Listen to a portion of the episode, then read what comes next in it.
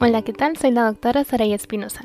Y bien, el día de hoy abordaremos los puntos más importantes sobre vértigo, siendo un tema de relevancia alta para la presentación de nuestro examen de residencia médica nacional. Asimismo, siendo de suma importancia para el médico de primer nivel de atención, ya que es un motivo de consulta frecuente y de referencia segundo nivel de atención. Como introducción, debemos conocer que nos estamos basando por completo en distintas bibliografías, las cuales son primordialmente las guías de práctica clínica nacionales, el manual del CTO, el manual del Dr. Prieto, algunos artículos respaldados por la CDC, el libro Oídos, Nariz, Garganta y Cirugía de Cabeza y Cuello de Jesús Ramón Escajadillo, entre otros cursos revisados. Comenzamos.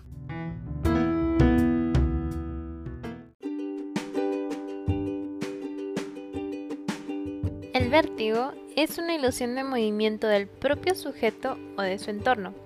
Esta sensación suele ser de movimiento rotatorio, pero también puede ser de inclinación, balanceo o traslación. El mareo, en sentido estricto, es una sensación subjetiva de alteración en orientación espacial sin ilusión de movimiento. Los pacientes suelen describirlo como aturdimiento, confusión, debilidad, visión nublada, sensación como de cabeza hueca, de caerse o de andar flotando. El desequilibrio o inestabilidad es la dificultad para mantener en bipedestación el centro de gravedad dentro de la base de sustentación. Se evidencia al solicitar al paciente que se ponga de pie o que camine, pero no se manifiesta sentado ni en decúbito. La inestabilidad no está inducida por movimientos cefálicos, aunque se acentúa al inclinarse hacia adelante o al girar rápidamente. Normalmente los dos laberintos mantienen una actividad neural constante y simétrica cuando la cabeza no está en movimiento. Ya cuando movilizan la cabeza en una dirección o un desequilibrio en la actividad neural laberíntica es percibido en el puente y otras estructuras centrales. Por lo tanto, una lesión en el laberinto, tallo cerebral, cerebelo o sus conexiones puede causar desequilibrio permanente de la actividad neuronal y desencadenar la sensación de vértigo. Hablando sobre el vértigo postural paroxístico benigno, tenemos que es la causa más frecuente de vértigo, subráyalo. Este se origina por la acumulación de productos de desecho en el canal semicircular posterior. Van a ocasionar desplazamientos anormales de la cúpula al mover la cabeza. Entonces, los factores precipitantes frecuentes incluyen trauma cráneoencefálico, infecciones virales, pero ocasionalmente la migraña y la neuronitis vestibular, son quienes pueden inducirlo. Los factores de riesgo identificados incluyen al sexo femenino, depresión en el último año, hipertensión, hipertrigliceridemia, diabetes mellitus, enfermedad coronaria, antecedente de accidente cerebrovascular y sobrepeso. Típicamente el paciente refiere sensación de vértigo que dura menos de un minuto y ocurre al mover la cabeza con respecto a la gravedad. Por ejemplo, cuando se levantan de la cama o miran hacia arriba o se inclinan suele acompañarse de nistagmo al realizar la maniobra diagnóstica Dix-Hallpike, que es el estándar de oro diagnóstico en caso de afectación del canal semicircular posterior. El nistagmo presenta una latencia corta, que en el intervalo en segundos es de 5 a 20, y se fatiga con la repetición de la maniobra. En caso de que haya afectación del canal semicircular horizontal, debe realizarse la maniobra de rotación supina, que es la rotación conocida como McClure. La enfermedad es usualmente autolimitada a menos de dos semanas, o sea que hay una remisión espontánea en 50% de los casos y todos los casos deben enviarse a un servicio de otorrinolaringología para la institución de maniobras de reposicionamiento, como la maniobra de Epley, que es la de primera elección, la maniobra de Semont para la afectación del canal semicircular posterior, la maniobra de barbecue en caso de trastorno del canal semicircular lateral, maniobra de Epley inversa en el caso de la afectación del canal semicircular superior. Como tratamiento no farmacológico se recomienda el uso de collarín blando en las 48 horas posteriores a la realización de las maniobras de reposicionamiento, iniciando posteriormente con ejercicios de adecuación vestibular. El tratamiento farmacológico consta de la administración de sinaricina en caso de vértigo sin vómito y en caso de requerir efectos sedantes se utiliza dimenidrato o diazepam. En caso de vómito puede administrarse metoclopramida por vía parenteral. El establecimiento del diagnóstico no requiere la obtención de pruebas laboratoriales o de gabinete, como la tomografía computarizada, resonancia magnética o, por ejemplo, el uso de las pruebas vestibulares biométricas. Solo están indicadas en caso de incertidumbre diagnóstica o de síntomas que no guardan relación con vértigo posicional paroxístico benigno. Pasemos ahora a síndrome de Menier. Este es causado por un exceso de endolinfa, subraya eso lo cual nos va a distorsionar el laberinto membranoso y nos va a desplazar la cúpula. La historia clásica es de vértigo lentamente progresivo con varias horas de duración y cese gradual. El vértigo se acompaña de dolor, subraya también, y sensación de presión auricular, tinnitus y pérdida de audición. Los ataques repetidos originan pérdida de la función vestibular y auditiva. Debe tener dos características específicas. Número 1, inestabilidad. Y número 2, involucro de la audición y el balance. Los ataques suelen ser discontinuos, pero la aparición de los síntomas suele ser de forma sincrónica. Si el paciente solo refiere síntomas vestibulares o solo presenta hipocusia, no se debe pensar en el síndrome de Menier. Para el diagnóstico de síndrome de Menier, bueno, aquí el paciente debe tener al menos dos episodios típicos de vértigo de al menos 20 minutos de duración cada uno que se acompañan de desequilibrio y cortejo vegetativo que obligan al paciente a descansar. Siempre se presentan nistagmos horizontal u horizontal rotatorio y la hipoacusia neurosensorial debe ser constatada audiométricamente al menos en una ocasión. Esto con una disminución de la audición de al menos 20 decibelios en tres frecuencias de medición consecutivas. La electrococleografía puede ser útil en el diagnóstico en casos difíciles si se realiza en las primeras 48 horas del ataque. Esto con una sensibilidad del 70%, aunque cada vez se encuentra en mayor desuso. El tratamiento no farmacológico consiste en la instauración de medidas higiénico-dietéticas, esto para favorecer el flujo o disminución de la endolinfa. El tratamiento inicial de elección consiste en la aplicación de gentamicina intratimpánica que produce la laberintectomía química. Los esteroides intratimpánicos han presentado resultados prometedores, pero los estudios todavía no son concluyentes y por lo tanto no se recomiendan. En cuanto al tratamiento quirúrgico, se puede realizar una descompresión del saco endolinfático con una cirugía conservadora o una saculotomía. Las indicaciones de cirugía son paciente sin mejoría con tratamiento conservador por un año y vértigo incapacitante a pesar del tratamiento médico. Migraña vestibular. Corresponde a cuadros migrañosos con un componente vertiginoso que predomina sobre la cefalea. Con frecuencia los pacientes refieren fotofobia, fonofobia, aura visual e historia personal o familiar de migraña. El tratamiento es idéntico al de los otros tipos de migraña y para la profilaxis se pueden utilizar bloqueadores beta, así como ácido valproico y antidepresivos tricíclicos. En el caso de la neuritis vestibular, bueno, aquí el inicio de los síntomas puede ser escalonadito. Lentamente, progresivo o con mayor frecuencia es súbito. Va a producir un nistagmo horizontal con la fase rápida dirigida en el sentido contrario al oído afectado. Los pacientes sufren de vértigo constante que dura días y cede lentamente. El tratamiento consta de clonazepam 0.25 miligramos cada 12 horas, hasta 1 miligramo cada 8 horas. Ahora vamos a hacer nuestro cuadrito famoso, solo que ahora vamos a poner cuatro columnas. Aquí vamos a puntualizar las causas de vértigo. De entrada, nuestra primera columna es la enfermedad, la segunda columna es precipitante, la tercera aparición y la cuarta es la duración. Comenzamos con vértigo posicional paroxístico, precipitante, movimientos de la cabeza, aparición súbita y duración menor a un minuto. Nuestra siguiente enfermedad es ataque isquémico transitorio. Precipitante, ninguno. Aparición súbita, duración 2 a 5 minutos. Es súper importante que te acuerdes de la duración de cada una de estas patologías. Migraña. Precipitante, ninguno. Aparición en minutos. Y la duración puede ser horas. La enfermedad de Menier. Precipitante ninguno, aparición minutos y duración por horas. La neuronitis vestibular. Precipitante ninguno, aparición variable y duración días. Accidente cerebrovascular. Precipitante ninguno, aparición súbita, duración por días. Ototoxicidad. precipitante, movimientos de la cabeza o medicación, aparición por días y duración instantáneo. Con esto cierras tu cuadrito de las causas de vértigo.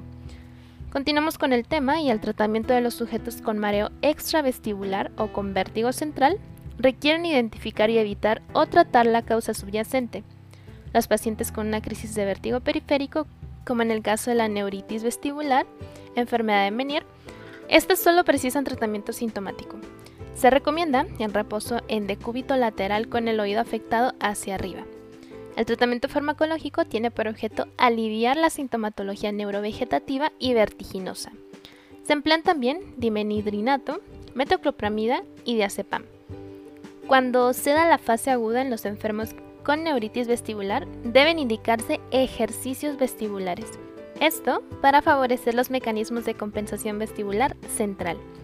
Nuestra guía de práctica clínica nacional establece que los sujetos con vértigo y sintomatología neurológica como ataxia, debilidad, disartria, todos ellas deben ser referidos a un servicio de neurología inmediatamente. Sobre las contraindicaciones para la realización de la maniobra de Dix-Hillpike. Estenosis cervical, limitación de la movilidad cervical, artritis reumatoide severa, enfermedad de Payet, daño medular, cifoescoliosis severa, síndrome de Down, radiculopatía cervical, espondilitis anquilosante y obesidad mórbida. Caso clínico. Tenemos una paciente femenina de 46 años de edad que acude a consulta ya que desde hace dos años ha presentado seis crisis de vértigos rotatorios de entre una y tres horas de duración, con náuseas y vómitos, sudor frío, plenitud de oído, así como un istagmo acúfenos en el oído izquierdo que preceden a las crisis vertiginosas, hipoacusia del oído izquierdo que se confirma con la audiometría de tipo neurosensorial, con mayor pérdida en las frecuencias graves. A la exploración con microotoscopía se aprecian conductos auditivos externos y tímpanos normales. La resonancia magnética cerebral con contraste es completamente normal. ¿Qué diagnóstico tú considerarías el más acertado? Tenemos de opciones enfermedad de Menier, vértigo paroxístico benigno, laberintitis y neurinoma. ¿Cuáles son sus sospechas diagnósticas, doctores? Exacto, muy bien, enfermedad de Menier. ¿Por qué? Bueno, esta paciente recordemos que está cursando con un cuadro altamente sugestivo de enfermedad de Menier. ¿Por qué? cursa con hipoacusia neurosensorial, tinnitus y vértigo de carácter intermitente. Entonces, juntando lo anterior, en el contexto de la resonancia magnética que está completamente normal, hace entonces a esta entidad el diagnóstico más probable ya que estamos descartando el neurinoma del acústico, de igual manera podemos descartar la laberintitis, ya que aunque está cursando con vértigo e hipoacusia, esta va a ser de carácter único, entonces no es intermitente y clásicamente se asocia a un antecedente de infección de las vías respiratorias. Por último, bueno, el vértigo paroxístico benigno no cursa con hipoacusia, por lo tanto, nuestro diagnóstico es enfermedad de Menier y nuestra sospecha clínica fue completamente acertada. Ahora una pregunta. Señálame cuál de las siguientes causas de vértigo no cursa con hipoacusia. Tenemos opciones laberintitis, enfermedad de Menier, neurinoma del acústico y neuritis vestibular. La respuesta correcta es exacto, neuritis vestibular. ¿Por qué? Tenemos que recordar que la neuritis vestibular junto con el vértigo paroxístico benigno son dos tipos de vértigo que son las más frecuentes y que no cursan con hipoacusia. Por otro lado, la laberintitis, el neurinoma del acústico y la enfermedad de Menier sí cursan con hipoacusia. Adentrándonos en las profundas aguas de vértigo y mareo, tenemos que la palabra vértigo viene del latín igual, vértigo, que es movimiento circular es un trastorno de equilibrio caracterizado por una sensación de movimiento rotatorio del cuerpo o los objetos que lo rodean. Cactorn en 1963 lo ha definido como una alucinación de movimiento. El vértigo es un síntoma de afección del sistema vestibular que puede encontrarse en los órganos periféricos del oído interno y estas son las crestas o los conductos semicirculares y máculas vestibulares.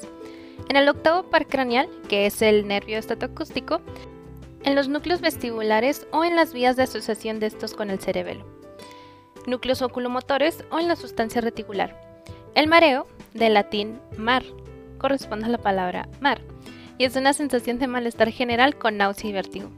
Puede presentarse en ausencia de enfermedades vestibulares cuando los órganos periféricos vestibulares se someten a ciertos estímulos, como ocurre en vehículos en movimiento o ser consecuencia del vértigo si su intensidad y duración llegan a un límite.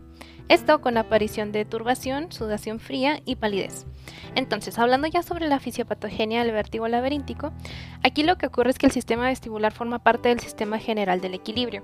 Entonces, aquí se integra sobre todo la información sensorial proveniente del laberinto, los receptores propioceptivos músculo-tendinosos y también los de la visión. La alucinación de movimiento se presenta cuando existe información errática entre uno o varios de los sistemas.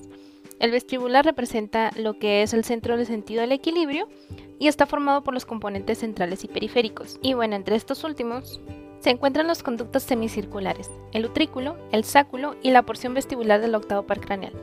Los componentes de tipo central son los núcleos vestibulares del tallo cerebral, el flóculo cerebeloso y la corteza parieta cerebral. Además tiene conexiones con cerebelo, núcleos oculomotores y vía vestíbulo espinal descendente. La corteza cerebral interpreta la información proveniente de lo que es el laberinto, como el movimiento de la cabeza en una dirección y a una velocidad específica. Entonces los núcleos oculomotores tienen la función del movimiento de los ojos en sentido opuesto, esto para compensar el movimiento y conservar el campo visual. El caso del sistema propioceptivo puede actuar para soportar el cuerpo en una nueva posición percibida. Cuando una persona se encuentra en reposo, los dos laberintos periféricos presentan un tono. ¿Qué quiere decir esto? Descargas espontáneas. Esto sobre todo en equilibrio. Cuando aumenta o disminuye de uno u otro lado, produce efectos en los movimientos oculares y sensaciones subjetivas de movimiento. De igual manera, una información anormal de los sistemas visual o propioceptivo altera lo que es el sentido del equilibrio. Por ejemplo, cuando un niño aprende a andar en bicicleta o un adulto utiliza lentes bifocales por primera vez, ahí también es cuando pasa. El sistema vestibular tiene la capacidad de reajustarse a diversas condiciones cambiantes o ambientales, como ocurre por ejemplo en los bailarines que efectúan giros intensos al patinar sobre hielo o los marineros que navegan en aguas turbulentas o pacientes que después de una laberintectomía lateral y un periodo inicial de adaptación. Ellos pueden trabajar sin desequilibrio o vértigo. Hablando ya sobre la fisiopatogénesis del mareo, bueno, en la génesis del mareo intervienen los órganos vestibulares y los sistemas ópticos propioceptivos y viscerales. Con respecto al sistema nervioso central, la zona vestibular del cerebelo, la zona quimioreceptora localizada en la región superficial del bulbo y el centro del vómito que se encuentran en la región del fascículo solitario y la sustancia reticular vecina. Son estructuras fundamentales en su etiología. Teoría neurohumoral del mareo. Se cree que existen dos sistemas neuroquímicos competitivos que intervienen en el mareo, uno activado por la noradrenalina y el otro por la acetilcolina. Las neuronas que participan en las reacciones vestibulares tienen la mediación de la acetilcolina, por lo que los anticolinérgicos y los fármacos de acción atropínica, como los antihistamínicos, mejoran el mareo. Lo mismo ocurre con algunos simpaticomiméticos, como las anfetaminas o la efedrina. El sistema noradrenalínico se encuentra adyacente al acetilcolínico, en lo que es la sustancia reticular y las zonas contiguas a los núcleos vestibulares y los centros del vómito. Estos dos sistemas pueden reaccionar ante una estimulación vestibular intensa y la noradrenalina activa la red neural en un intento por suprimir los efectos que ocasiona sobre el centro del vómito la activación del sistema colinérgico. Todo esto a través de los neuromediadores acetilcolínicos. El fenómeno de habituación al movimiento puede deberse al aumento de la respuesta de los sistemas mediados por noradrenalina. En consecuencia, el mareo entonces aparece cuando la activación acetilcolínica excede la capacidad del sistema noradrenalínico para bloquearla. Si ocurre lo contrario, puede prevenirse entonces el mareo. Ahora, ¿cómo vamos a diagnosticar el vértigo? La representación del sistema vestibular en la superficie de la corteza cerebral es relativamente pequeñita. El lenguaje para describir los síntomas vestibulares es muy limitado, por lo que en ocasiones nosotros tenemos problemas en la obtención de una adecuada historia clínica. Y bueno, ya obviamente sobre todo pues los otorrinos, ¿no? Entonces, ¿qué es lo que vas a hacer? En el interrogatorio es importante preguntar al paciente si el vértigo se presenta en alguna hora del día en especial. Se relaciona con cambios de posición, actividad que lo provoca, duración, frecuencia, relación o no con síntomas neurovegetativos y también si ha existido lesión en algún par craneal. Se pregunta de modo específico sobre cambios en la visión, afecciones auditivas, presencia de acúfeno, náusea, vómito, desvanecimientos, cefalea y afecciones del estado de conciencia. Debido a que las enfermedades cardiovasculares se acompañan de vértigo, es preciso obtener también información sobre hipertensión arterial, fármacos antihipertensivos, presencia de arritmias cardíacas, afecciones vasculares y síntomas de tipo ortostático. Algunas enfermedades sistémicas como alergias, podría ser aquí rinitis alérgica, alergia alimentaria, etc. Disfunción endocrina como diabetes mellitus, hipotiroidismo o hipertiroidismo, padecimientos del colágeno y otros de tipo autoinmunitario.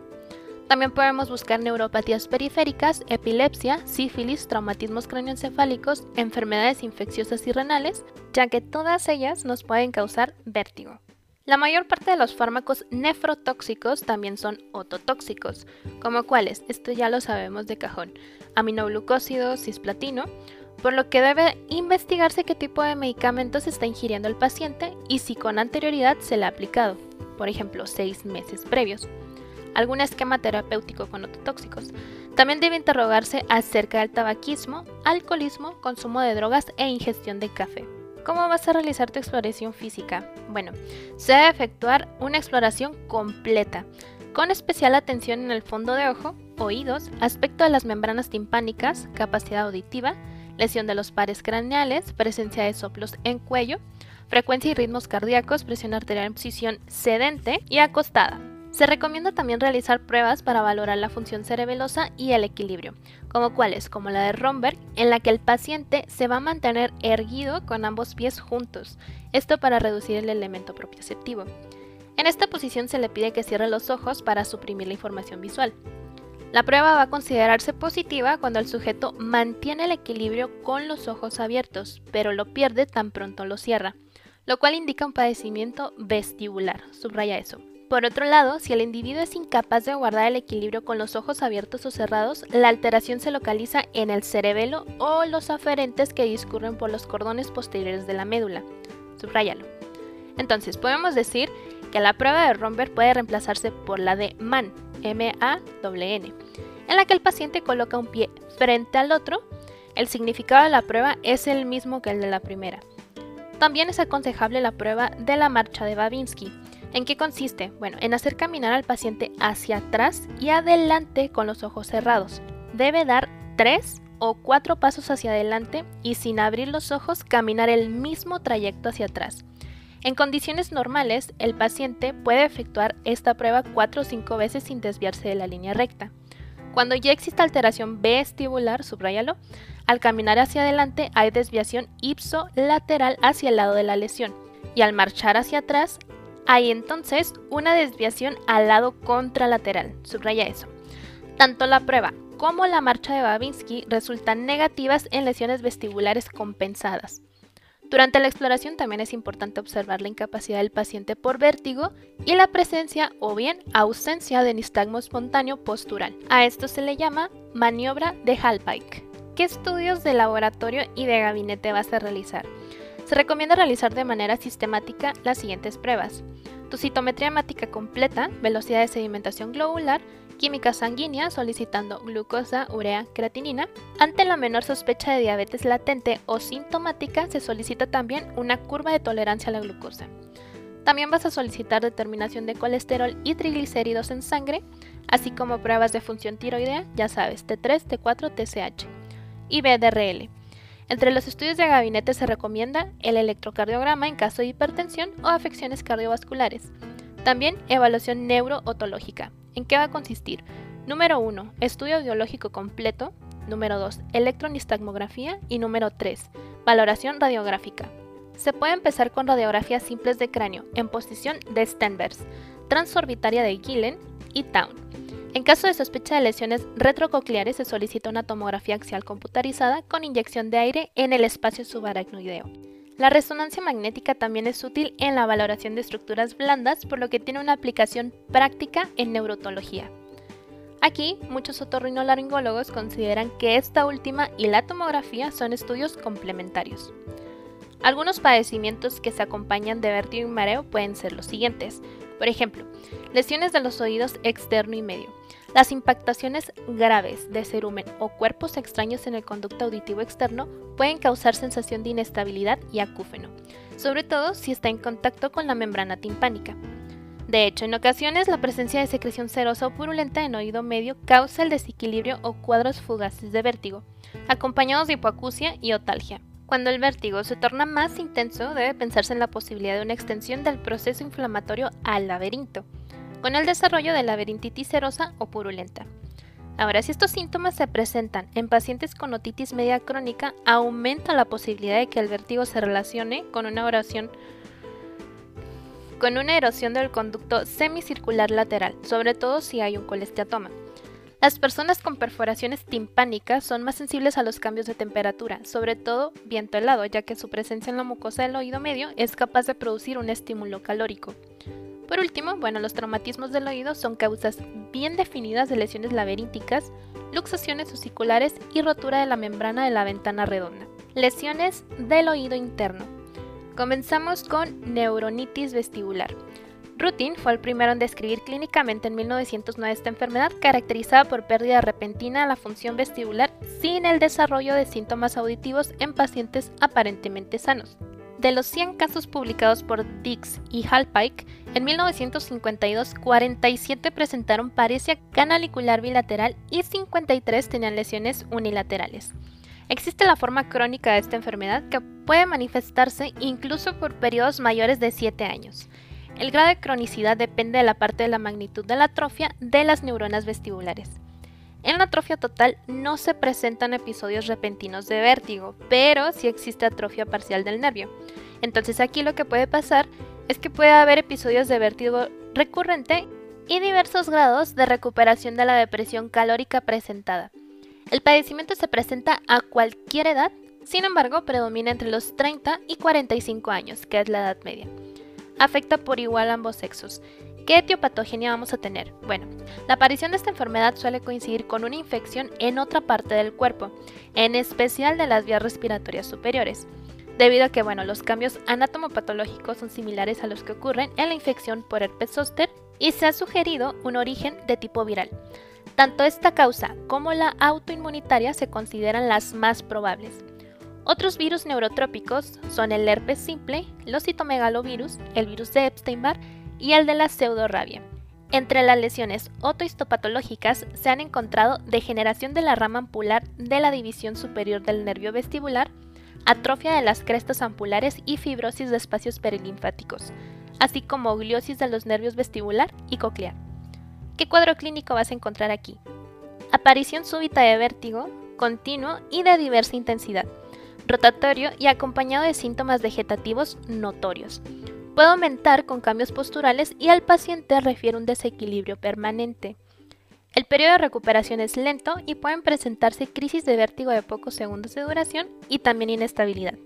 Entonces, el paciente no desarrolla síntomas de afección coclear, o sea, hipoacusia o acúfeno, y este periodo dura casi 3 a 4 semanas. Subraya eso. En la electronistagmografía pueden encontrarse las siguientes alteraciones. Nistagmo espontáneo en el lado contralateral a la lesión, sobre todo al inicio del padecimiento. Depresión del nistagmo optocinético cuando el estímulo es contrario a la dirección del nistagmo espontáneo. En las pruebas calóricas vas a encontrar depresión unilateral o bilateral de la respuesta y algunas veces preponderancia direccional.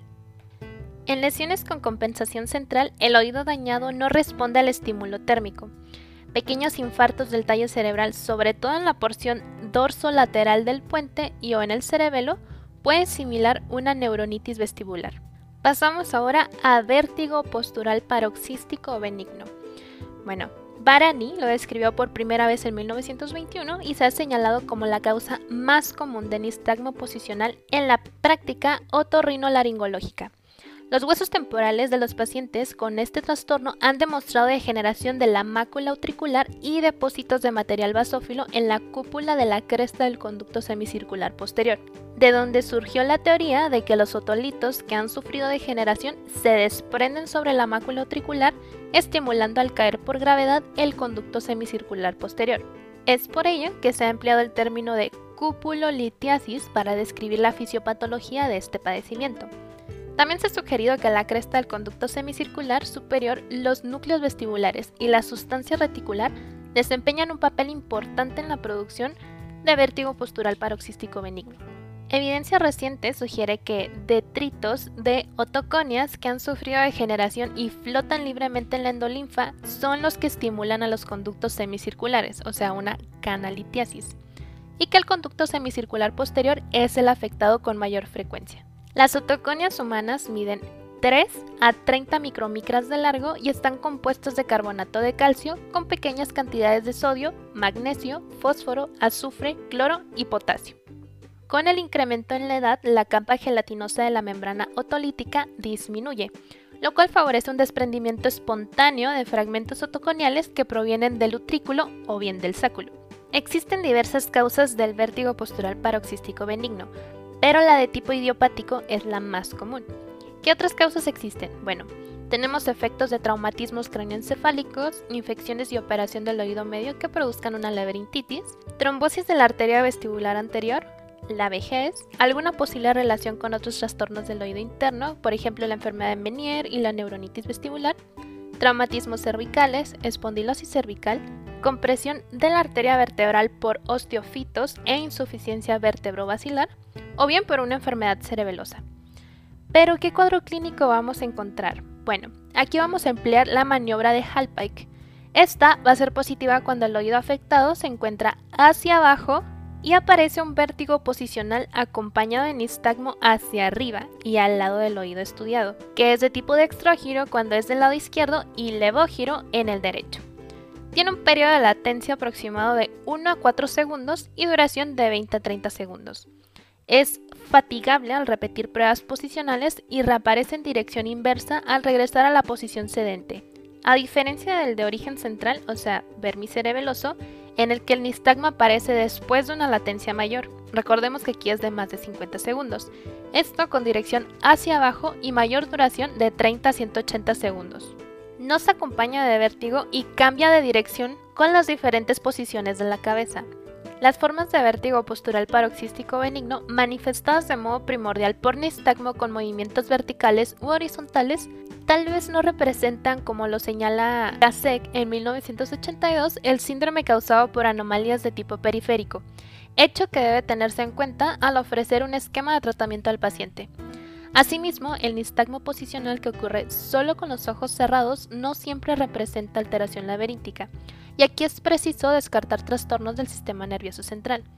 Tanto el estudio audiológico como las pruebas térmicas en la electronistagmografía no presentan anomalías. En casi todos los casos, el vértigo postural paroxístico benigno desaparece después de varios meses y rara vez persiste más de un año. Cuando les hablo de fechas así como que tan lejanas es solo para introducirles un poquito de historia y a lo mejor el por qué tiene ciertos nombres, ciertas teorías o ciertas maniobras, no porque nos estemos yendo solo a bibliografía antigua. Sobre el tratamiento, podemos incluir todo lo siguiente. De entrada, a base de sedantes laberínticos y derivados de la ergocriptina. En ocasiones se puede aplicar fisioterapia y consiste en precipitar las crisis de vértigo a través de las maniobras repetitivas de Hallpike tanto de un lado como del otro, hasta que el vértigo vaya disminuyendo y al cabo de varios días desaparezca. Brandt, en 1980, ha obtenido así resultados satisfactorios en un alto porcentaje de sus casos, con control de los síntomas entre los 3 y 14 días. Entonces, se recomienda suspender los ejercicios cuando los pacientes no presentan vértigo dos días consecutivos.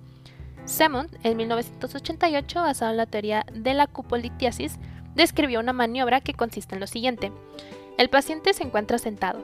Después, la cabeza se gira hacia el oído no afectado y hacia atrás, levantando entonces la punta nasal. El cuerpo lo va a dejar caer hacia el lado afectado y enseguida se lleva la cabeza hacia abajo, bajando así la punta nasal. Se levanta el paciente para dejarlo caer hacia el lado no afectado, manteniendo la misma rotación de la cabeza se lleva la posición sedente y se deja un tiempo de 2 a 3 minutos entre cada uno de los cambios de posición. Epley, en 1992, basado en la teoría de la canalitiasis, describió esta otra maniobra. Se inicia con rotación de la cabeza 45 grados hacia el sitio afectado y se realiza la maniobra de Dix-Hallpike. A continuación se gira la cabeza hacia el sitio opuesto antes de volverse a sentar y en posición sedente se deja un periodo de 6 a 13 segundos entre los cambios de posición. Se sugiere dar a los pacientes supresores vestibulares antes de iniciar la maniobra, utilizar vibradores de la mastoides y repetir el procedimiento hasta que no se observe nistagmo. Otros otorrinolaringólogos sugieren esperar un tiempo de 4 minutos antes de mover la cabeza hacia el sitio contralateral en la posición de Dix-Halpey y que el movimiento de esta tenga un tiempo de un minuto, llevando el cuerpo hacia la posición contraria por otros 4 minutos antes de volverse a sentar. Con estas maniobras se puede alcanzar un control del vértigo en el 80 a 90% de los casos. Sin embargo, también tenemos nuestra área quirúrgica, Existe un reducido número de pacientes a quienes el vértigo postural paroxístico benigno lo incapacita y dificulta el buen desempeño de sus labores domésticas y profesionales. Entonces, en ese selecto grupo, la sección selectiva del nervio ampular posterior a través del oído medio es una alternativa terapéutica con baja morbilidad. También se puede tomar la opción de la oclusión selectiva del conducto semicircular posterior por la vía transmastoidea ha dado resultados alentadores. En el resto, la sección del nervio vestibular a través de la fosa media o retrolaberíntica elimina el vértigo. Otra variante del vértigo postural paroxístico es la que se produce por el conducto semicircular horizontal. Por lo general es inducida por movimientos de rotación de la cabeza en el plano de dicho conducto con el paciente en posición supina. Con menos frecuencia se observan por movimientos de flexión y extensión de la cabeza o al cambiar de la posición supina a la de pie. En estos casos, el nistagmo que se origina es geotrópico bilateral, inducido por el material otoconial que se desprende de la mácula utricular hacia la opción posterior del conducto semicircular horizontal. Una presentación menos común del nistagmo es la bilateral apogeotrópica, que revierte su dirección en forma espontánea o luego de maniobras de reposición. En estos pacientes la maniobra de barbecue es de utilidad y en ella se mueve la cabeza del sujeto en incrementos de 90 grados, se efectúa una rotación de 360 grados. Cada 90 grados de rotación, la cabeza del individuo permanece en dicha posición durante un periodo de 30 a 60 segundos. Cuando el tratamiento médico no es satisfactorio, se puede efectuar una oclusión del conducto semicircular o una sección del nervio ampular. Ahora, hablando sobre cinetosis. La cinetosis o enfermedad del movimiento aparece en sujetos susceptibles sometidos a ciertos movimientos. El inicio del mareo se caracteriza por la aparición de palidez facial y sudoración fría. Posteriormente hay aumento de la salivación, náusea y vómito. La causa primordial es la acumulación de estimulaciones que producen respuestas compensatorias, o sea, una desviación tónica y lenta de los ojos que se conserva en dirección opuesta al movimiento. También motores reflejas del laberinto ante aceleraciones. Por otro lado, las de tipo anticompensatorio están representadas por la fase rápida del nistagmo y no producen mareo.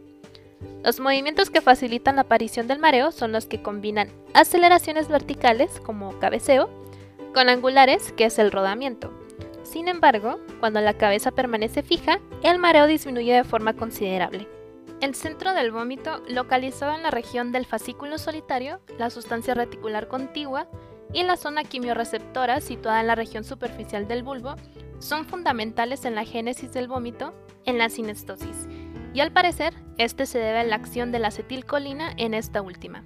Vendría siendo la teoría neurohumoral. Los factores visuales. Bueno, durante la fijación espacial, el sujeto mira puntos inmóviles respecto a sí mismo, como por ejemplo la carretera en un automóvil o el horizonte en un barco. Debido a que en cada movimiento del cuerpo los ojos ejecutan un movimiento compensador que tiene por fin impedir que la imagen del punto de fijación se desplace fuera de la fobia. Las condiciones para que aparezca el mareo son poco propicias.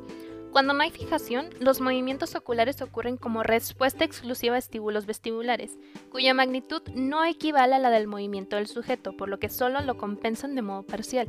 Esta circunstancia produce mareo, que es aún más intenso en casos de fijación ambiental, en los que el individuo descansa la vista en puntos que se mueven con él, como sucede en el aposento interior de un barco en el cual no hay ventanas. En tal caso, los ojos no se mueven ya que permanecen fijos en una imagen cuyo movimiento angular es idéntico al del sujeto.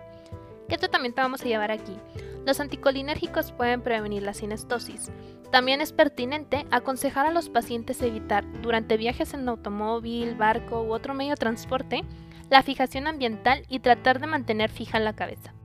Ya dicho todo esto, pasemos ahora sí a enfermedad de Menier. Como introducción, el 8 de enero de 1861, Prosper Menier presenta ante la Academia de Medicina de París una enfermedad caracterizada por acúfeno, hipoacusia y vértigo.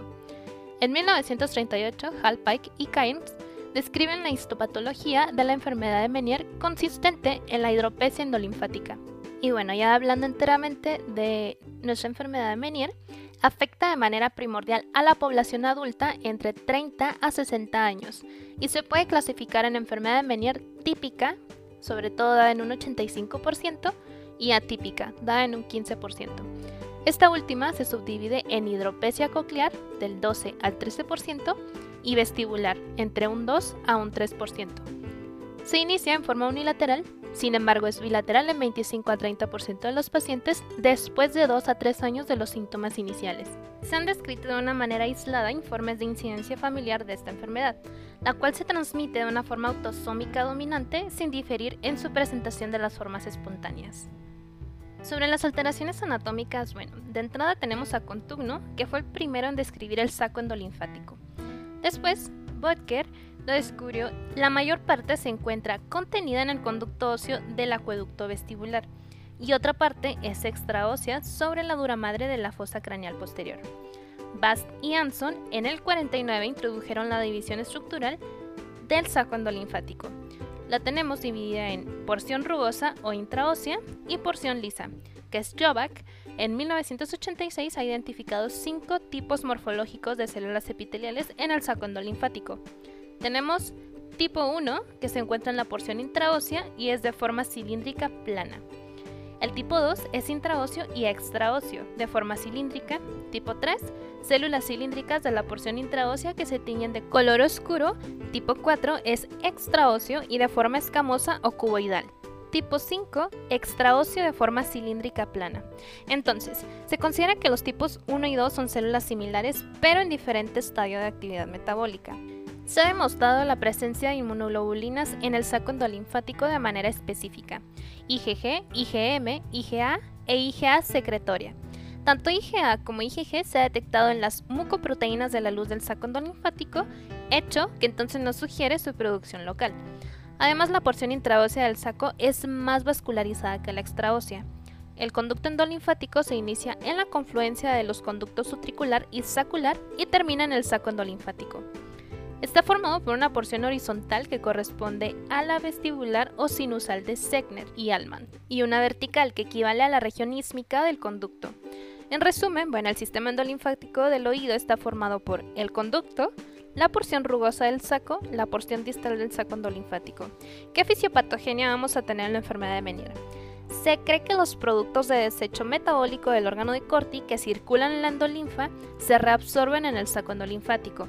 Entonces, la fibrosis perivascular de esta estructura que se encuentra hasta en un 60% de los pacientes con enfermedad de Meniere puede alterar esta función y favorecer así el desarrollo de la hidropesia endolinfática. También se ha comprobado que la presencia de un flujo longitudinal de endolinfa de la cóclea al saco endolinfático presupone que cualquier interrupción de esta vía lleva a la producción de hidropesia en diversos segmentos del sistema endolinfático. Esto con el colapso de las paredes saculares en presencia de una estría vascular funcional.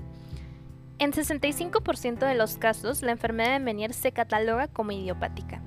En 35% se identifican algunas entidades como causas, y aquí tenemos alergia, sífilis, insuficiencia suprarrenal-hipoficiaria, mixedema, estenosis del conducto auditivo interno, traumatismos cráneoencefálicos o acústicos, antecedentes de operación otológica, relación con otosclerosis y procesos infecciosos crónicos del oído con una mayor tendencia a producir hidropesia endolinfática limitada a la región del vértice. Se han encontrado también anticuerpos en contra de herpes simple en la perilinfa, por lo que este virus puede desempeñar un papel en el desarrollo del trastorno. No se ha dilucidado la razón de la condición paroxística de la enfermedad de Menier. Entonces, varios otorrinos apoyan la teoría de Lorenzima Cape, según la cual durante un periodo agudo la membrana endolinfática se rompe y la endolinfa al mezclarse con la perilinfa produce una súbita estimulación del epitelio sensorial del vestíbulo y al cicatrizar esta abertura todo vuelve a estabilizarse. Entonces, ¿cómo harías tu diagnóstico? Bueno, La enfermedad de Menier se caracteriza por las siguientes cosas y las debes de tener muy en cuenta para puntualizarlas y diferenciarlas del resto. Número 1. Presencia de vértigo grave acompañado de náusea y vómito que puede durar minutos u horas y desaparecer para reaparecer al cabo de un tiempo variable. Subraya todo eso, sobre todo la duración. La frecuencia de estos cuadros puede aumentar con el paso de los años para disminuir con lentitud a medida que el proceso va destruyendo el oído interno. Existe también una gran variedad de episodios. Algunos pacientes experimentan remisiones prolongadas con o sin tratamiento y en otros son más cortas y resistentes al tratamiento. Entonces, la tensión y la ansiedad precipitan los síntomas. En 50 y 70% de los casos, las pruebas calóricas en la electronistagmografía muestran paresia vestibular. En 30 a 50% pueden ser normales y en un porcentaje bajo existe una preponderancia direccional. Al parecer la disminución de las respuestas laberínticas también se manifiesta sobre todo en el nistagmo optocinético, ya que se ha reconocido una disminución de la velocidad promedio de este en su fase pasiva en comparación con la del nistagmo estudiado en personas normales. Y bien, aparte de esto vas a poder encontrar acúfeno. Es de tipo subjetivo y no pulsátil y puede constituir el primer síntoma de la enfermedad o aparecer por primera vez con la crisis vertiginosa. ¿Qué más vas a encontrar? Hipoacusia. Es de tipo neurosensorial y fluctuante, sobre todo al inicio de la enfermedad, y va a estar acompañada por intolerancia al ruido, menor discriminación al habla y variación en la magnitud de la regresión fonémica. También se ha señalado que las fluctuaciones son más evidentes en la logoaudiometría que en la audiometría tonal. Kumagani clasificó a los pacientes con hipoacusia secundaria a la enfermedad de Menier en tres tipos principales. Número 1. Pacientes con hipoacusia superficial a moderada de tipo fluctuante. Está limitada a frecuencias graves y medias. La pérdida media aritmética es de 35 decibeles para frecuencias de 250 a 4000 Hz.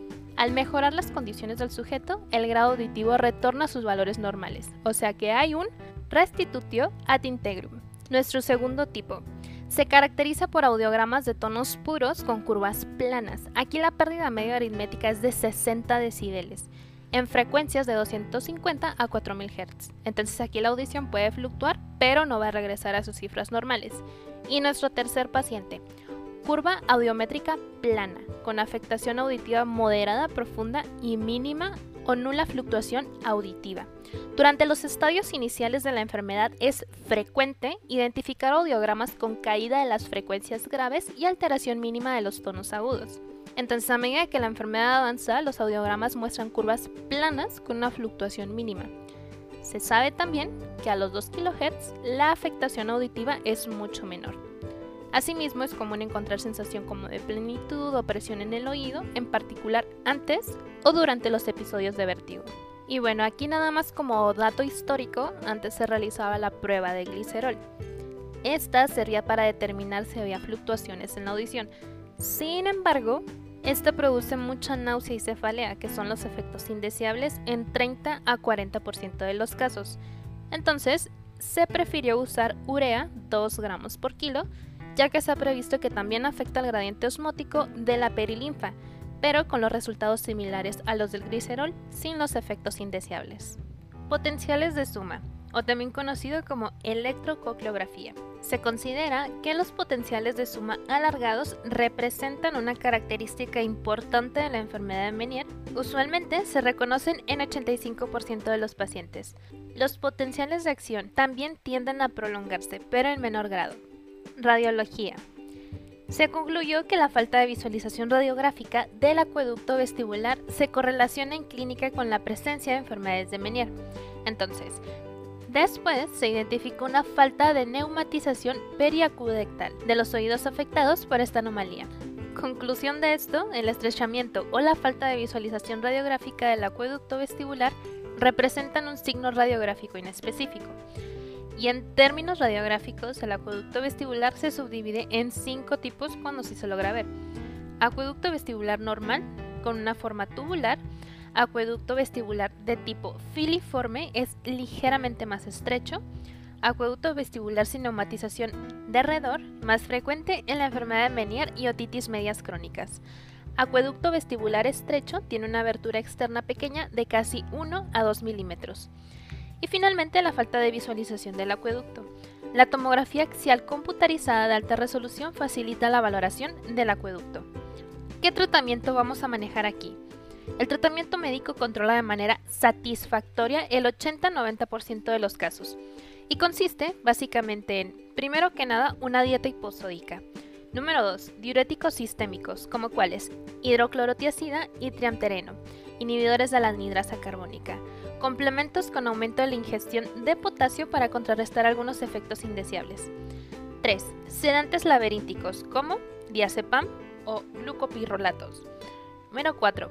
Control de enfermedades sistémicas, esto es bien importante, y posibles trastornos metabólicos relacionados. Y número 5 inyección intratimpánica de gentamicina, para lo cual se van a inyectar 0.75 mililitros, o sea, 60 miligramos, de gentamicina a razón de 40 miligramos por mililitro, mediante una aguja número 22, dejando al paciente en posición supina con el oído hacia arriba por espacio de 45 minutos y se indica tratar de deglutir lo menos posible. A esta solución también se le puede agregar pequeños fragmentos de gel foam sin embargo, otros especialistas también aplican dosis de 26.7 miligramos por mililitro tres veces al día a través de un tubo de ventilación en T por cuatro días consecutivos. Esto hasta alcanzar una dosis total de 208 miligramos. El tratamiento se suspende si se presenta nistagmo o disminución de la audición o mayor inestabilidad. La aplicación de gentamicina debe dirigirse hacia el nicho de la ventana redonda para facilitar su absorción y se busca destruir con ello las células oscuras del laberinto y producir entonces una reducción de la producción de la endolinfa. Se puede alcanzar un 80 a 85% de control en los episodios de vértigo. Sin embargo, es habitual observar una hipoacusia sensorial en las frecuencias de 6 y 8 kHz, con una pérdida promedio de 7.5 decibeles y una parecia vestibular en las pruebas calóricas en el 90% de los individuos. La aceptación de este procedimiento, ya que se puede realizar en el consultorio, aunado a su baja morbilidad, lo han convertido en el tratamiento de elección antes de recurrir a una operación. Diversos adscritos en otorrinolaringología han obtenido resultados satisfactorios con la aplicación intratimpánica de amicacina mezclada con polvo de gel foam. Esta realizada una vez por semana por dos a tres semanas. El tratamiento es bien tolerado y los resultados son similares a la aplicación de gentamicina. También otro tipo de tratamiento son las inyecciones intratimpánicas de esteroides, sobre todo de hexametasona. También han demostrado ser de utilidad en casos intratables de la enfermedad de Menier. Otro punto que debemos abordar que también es muy importante son las crisis agudas de la enfermedad de Menier. Pueden controlarse con anticolinérgicos, ya sea atropina a 0.8 miligramos subcutáneos o bien vasodilatadores como histamina 2.75 miligramos en 250 mililitros de glucosa al 5% infundibles en una hora. Y finalmente sedantes del tipo diazepam 5 a 10 miligramos IV. Para el control posterior de estos pacientes también son útiles los fármacos con propiedades antihistamínicas y anticolinérgicas y los vasodilatadores periféricos del tipo del ácido nicotínico. Ya yéndonos al área quirúrgica debe considerarse cuando ha fracasado el tratamiento médico, que este suele ocurrir entre un 10 a un 20%, y se recomienda la valoración por un mínimo de 6 meses posteriores al inicio de la terapéutica. Solo como dato extra, existen dos tipos de tratamiento, los conservadores y los procedimientos destructivos. Sin embargo, lo vamos a dejar ahí porque eso no nos compete ahorita para nuestro examen y nos pasamos a vértigo crónico subjetivo. Este se presenta en pacientes con síntomas inespecíficos y vagos que no corresponden a una enfermedad física activa. Los pacientes refieren presión en la cabeza, desequilibrio subjetivo, inestabilidad con hipersensibilidad de estímulos, motores, sin vértigo rotatorio, desequilibrio objetivo o ataxia. Este síndrome es común y representa al menos el 10% de los sujetos con vértigo en la consulta neurootológica. Se le conoce también como vértigo, vértigo fóbico postural o afección espaciomotora. Este trastorno puede desencadenarse por enfermedades neurootológicas transitorias o bien por alteraciones de origen psiquiátrico. En estos pacientes los inhibidores selectivos de la recaptación de serotonina, como fluoxetina, sertralina, paroxetina y citalopram son eficaces para atenuar los síntomas de manera significativa. ¿Y esto por qué? Bueno, afectan las vías vestibulares centrales y la de la amígdala, que recordemos que tiene una función crucial en el procesamiento del estímulo motor. Entonces, regímenes terapéuticos a base de meclicina y benzodiazepinas resultan ineficaces. El vértigo sinugénico se presenta en relación con rinosinusitis. Al parecer, se debe al sistema somatosensorial en el que los senos paranasales pueden desempeñar un papel en la fisiopatología del vértigo. Algunos otorrinolaringólogos también lo relacionan con obstrucción del orificio tubario por el paso de secreciones que puede ocasionar una tubaritis y trastornos de la ventilación del oído medio, aunque la etiología hasta el momento actual sigue siendo incierta. Hipotensión intracraneal espontánea. Es una entidad, la verdad es que muy rara y se caracteriza por una cefalea ortostática profunda inducida por el cambio de posición al pararse o sentarse, y bueno, esta mejora al recostarse en posición supina. Entre los síntomas comunes figuran tinnitus postural, vértigo, náusea y rigidez moderada del cuello. La resonancia magnética muestra colecciones difusas bilaterales en T2 y reforzamiento meningio en T1 al aplicar gadolinio. Asimismo, también ha llegado a informarse presencia de parálisis del sexto par craneal presiones de líquido cefalorraquídeo menores de 60 milímetros en ausencia de punción dural u operación pueden producir depresión perilinfática con expansión compensatoria del espacio endolinfático. Farmacoterapia del vértigo. De entrada son los antihistamínicos. Y bueno, ¿por qué? Estas sustancias recordemos que son capaces de inhibir diferentes formas de estimulación vestibular, incluido el nistagmo inducido por las pruebas calóricas y rotatorio. Se desconoce su mecanismo de acción, pero su efecto vestibular es mucho menor que su actividad antihistamínica. En apariencia, bueno, tiene alguna actividad de tipo anticolinérgico sobre los núcleos vestibulares. Los tres grupos empleados para controlar el vértigo son etanolaminas, piperacinas y fenotiacinas. Las piperacinas, bueno, ofrecen mayores ventajas sobre los otros grupos porque tienen poco efecto sedante y actúan más tiempo. Se sugieren en el vértigo de origen vestibular y en la cinetosis. Sus efectos indeseables son resequedad bucal, diplopía y visión borrosa. En el caso de los anticolinérgicos, la escopolamina se considera el mejor agente en la prevención de la cinetosis. Y bueno, esto porque bloquea los centros colinérgicos tanto centrales como los periféricos. Los efectos indeseables con este fármaco es somnolencia, resequedad bucal y cefalea. Las dosis repetidas producen efectos acumulativos con el desarrollo de signos piramidales y ataxia, entonces hay que tener mucho cuidado cuando empleemos este tipo de fármacos. En la actualidad existe la forma transdérmica en la cual es posible aplicar dosis continuas pero pequeñitas de este fármaco con menores efectos indeseables. También, aparte de bloquear las uniones mioneuronales parasimpáticas postganglionares, inhiben al núcleo vestibular lateral. Es útil en el tratamiento de trastornos vestibulares periféricos y su efectividad se compara con la de la vía oral, o sea, anticolinérgico y antihistamínico. ¿Qué otro tipo de fármacos podemos usar? Los sedantes, por ejemplo. En el caso del diazepam tiene un efecto supresor vestibular y sedante. Puede administrarse dosis pequeñas de este fármaco como auxiliares en el tratamiento de vértigo, sobre todo cuando se relaciona con trastornos vestibulares. Recordemos que disminuye la actividad neuronal en el núcleo vestibular lateral y actúa sobre la sustancia reticular del tallo cerebral. Las fenotiacinas son eficaces en el control del vértigo por causas sistémicas como uremia, gastroenteritis, carcinomatosis o por radioterapia. Sin embargo, su efecto en el vértigo por enfermedades laberínticas periféricas no es del todo satisfactorio. Finalmente, la combinación de droperidol y citrato de fentanilo en dosis pequeñas inhiben de manera eficaz al sistema vestibular, por lo que puede estar indicado en el tratamiento de laberintitis agudas en el hospital con cuidado por su efecto de depresor respiratorio.